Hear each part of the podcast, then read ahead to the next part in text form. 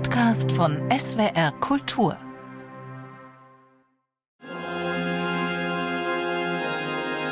Es war die beschauliche Papstbasilika St. Paul, die Johannes der 23. für seine Botschaft im Rahmen der Weltgebetswoche gewählt hatte.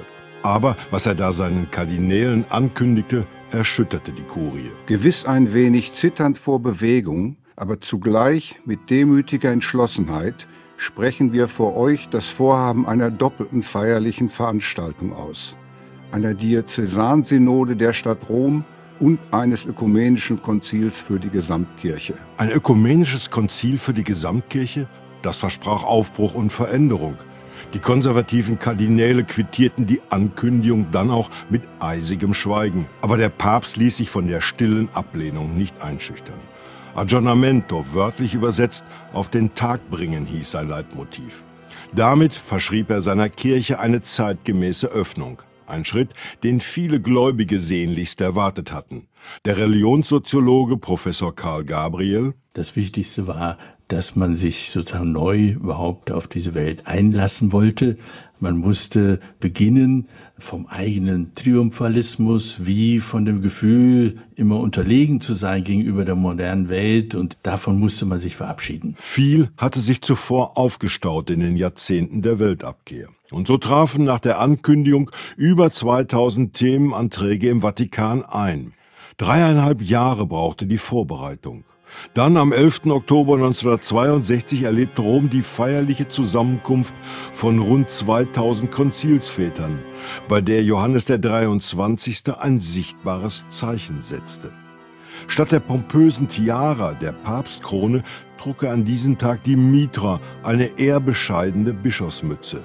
Hier zur Eröffnung des Konzils stand und sprach ein weltoffener Diener des Glaubens. Bisweilen betrüben Stimmen solcher Personen unser Ohr, die zwar von religiösem Eifer brennen, aber nicht genügend sind für die rechte Beurteilung der Dinge walten lassen. Sie meinen nämlich, in den heutigen Verhältnissen der menschlichen Gesellschaft nur Untergang und Unheil zu erkennen. Wir aber sind völlig anderer Meinung als diese Unglückspropheten. So kam vieles auf den Prüfstand, in öffentlichen Debatten.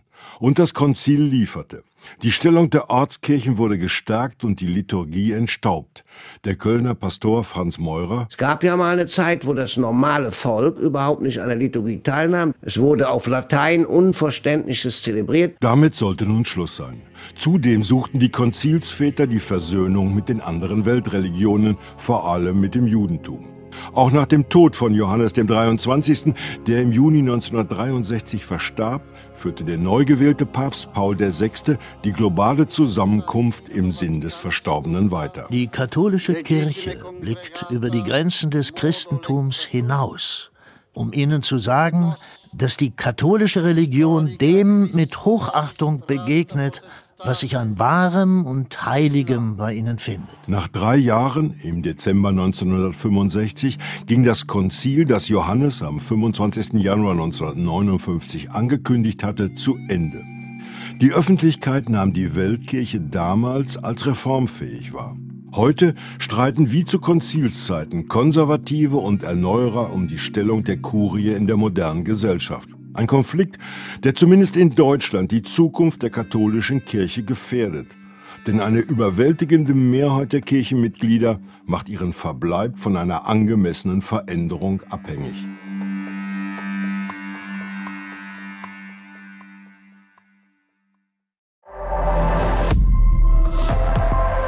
Zeitwort ist ein Podcast von SWR Kultur für die ARD. Abonniert uns in der ARD Audiothek und überall, wo es Podcasts gibt. Wir freuen uns über 5-Sterne-Bewertungen. Ihr habt eine Idee für ein Zeitwort, Anregungen oder auch Kritik? Schreibt uns eine Mail an zeitwort.swr.de.